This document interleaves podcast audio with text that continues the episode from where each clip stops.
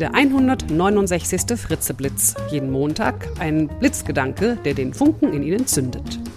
Ein Podcast von und mit Nicola Fritze. Hallo und guten Montagmorgen. Ja, wie versprochen, geht es heute weiter mit dem Thema Entscheidungen. Ich habe da einige überraschende bis verrückte Fakten für Sie recherchiert, die unsere Entscheidungen beeinflussen.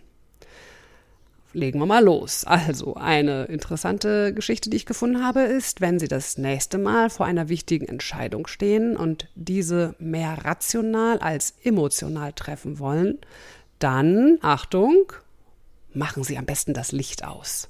Kein Scherz. Wissenschaftler um Alison Jingsu von der Rootman School of Management hat herausgefunden, dass helles Licht unsere Emotionen, und zwar egal ob positiv oder negativ, verstärkt. Helles Licht verstärkt Emotionen. Heißt für den Alltag, sollten Sie beispielsweise stark emotionale Produkte verkaufen, wie zum Beispiel Blumen oder Schmuck, könnte es vielleicht Sinn machen, Ihr Ladenlokal hell auszuleuchten. Wollen Sie hingegen eine schwierige diplomatische Verhandlung führen oder ein Meeting absolvieren, in dem es vor allem um sachliche Entscheidungen geht, Tja, dann, ich würde jetzt nicht sagen, machen Sie das Licht aus, aber vielleicht machen Sie es ein bisschen dunkler. Nun wird es aber wirklich total verrückt. Mit voller Blase treffen wir bessere Entscheidungen. Ja, ich habe auch erst mal laut gelacht und die Augenbrauen verzogen.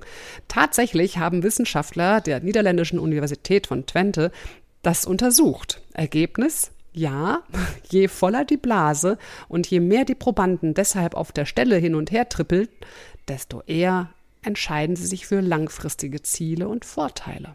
Und es gab noch einen interessanten Nebeneffekt in der Kontrollgruppe. Allein der Gedanke an Worte, die die Personen mit dem Wasserlassen assoziieren, führte zu ähnlichen Effekten.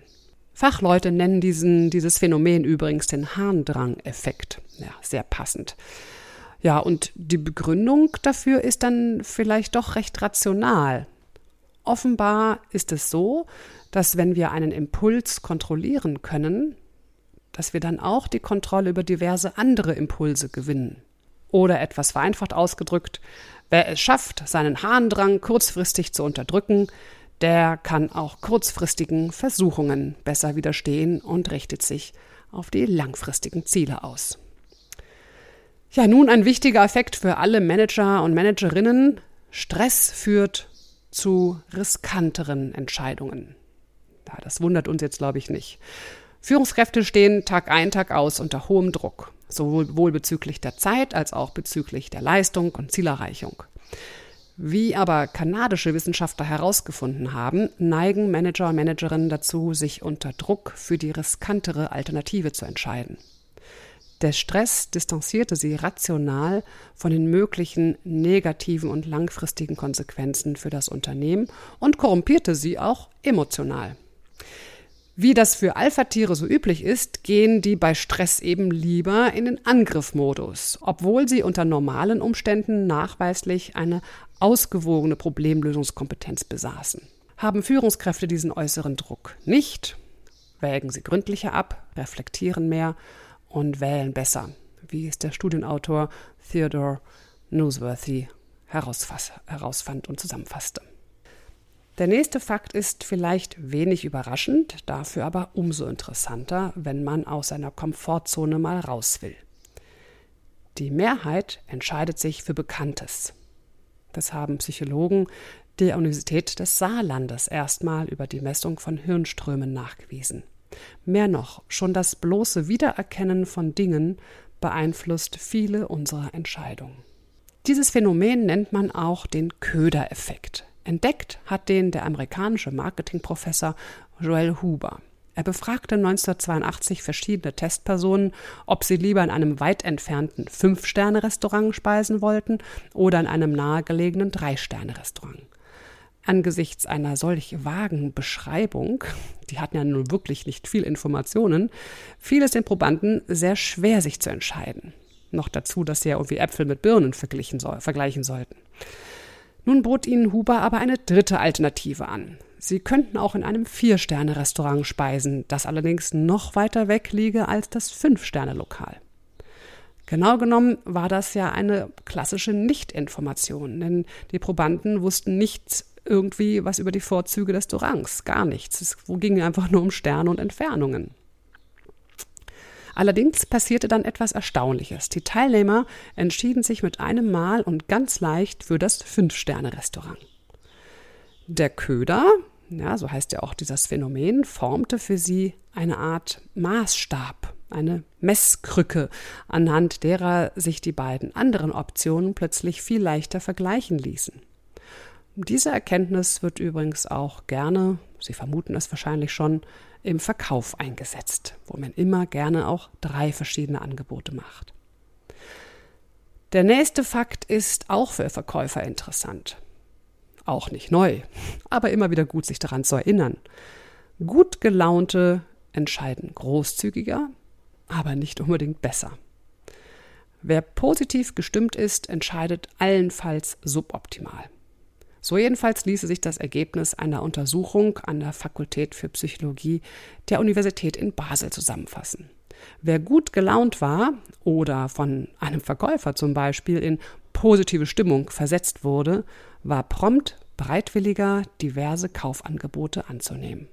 Interessanterweise sind Ältere von diesem Effekt übrigens noch stärker betroffen als Jüngere. Ja, das haben wir doch alle schon erlebt. Also denke ich mal, dass es Ihnen da nicht anders geht als mir. Wenn ich einen Verkäufer habe, der richtig gut gelaunt ist, mit seiner guten, nicht aufgesetzten, mit seiner echten, guten Laune ansteckt, dann kaufe ich halt nicht nur die Hose, die ich eigentlich brauchte, sondern auch noch ein passendes T-Shirt und ja, natürlich auch noch die Schuhe dazu. Der nächste Fakt über das Treffen von Entscheidungen bringt Bewegung in ihr Leben. Nämlich, wer besser entscheiden will, sollte aufstehen. Auf ergonomischen Stühlen zu sitzen ist zwar gut, aber für optimale Entscheidungen stehen sie besser auf. So das Ergebnis einer Studie der Psychologen Frank Fischer von der Münchner LMU. Wer häufig aufstand und im Stehen arbeitete, hatte 24 Prozent mehr Ideen und traf in 25 Prozent der Fälle bessere Entscheidungen als die Sitzengebliebenen. Also beim nächsten Meeting Stühle raus und Stehtische rein. Ja, und zu guter Letzt ein Plädoyer für genügend Schlaf. Ausgeschlafene wählen klüger. Schon eine Stunde Schlafmangel kann unsere Reaktionsgeschwindigkeit senken. Wir treffen langsamer und schlechtere Entscheidungen und gehen höhere Risiken ein. So, nun haben Sie hoffentlich genug Inspiration, um Ihre Entscheidungsfähigkeit weiterzuentwickeln und vielleicht noch weitere spannende Dinge bei sich selbst zu entdecken. Apropos entdecken, auf meiner neuen Website www.nicolafritze.de gibt es auch einiges Neues zu entdecken. Zum Beispiel Impulskarten zum Nachdenken und Weiterdenken oder auch Weiterschenken. Schauen Sie einfach mal vorbei. Und wenn Sie möchten, melden Sie sich doch gleich noch bei meinem Newsletter an. Dann bekommen Sie circa sechsmal im Jahr knackig frische Informationen von mir. Und hier noch das Zitat für diese Woche von der Frau Rowling, der Mama von Harry Potter. Viel mehr als unsere Fähigkeiten sind es unsere Entscheidungen, die zeigen, wer wir wirklich sind. Also bis zum nächsten Montag, wenn Sie sich wieder entscheiden, mir zuzuhören. Ihre Nicola Fritze.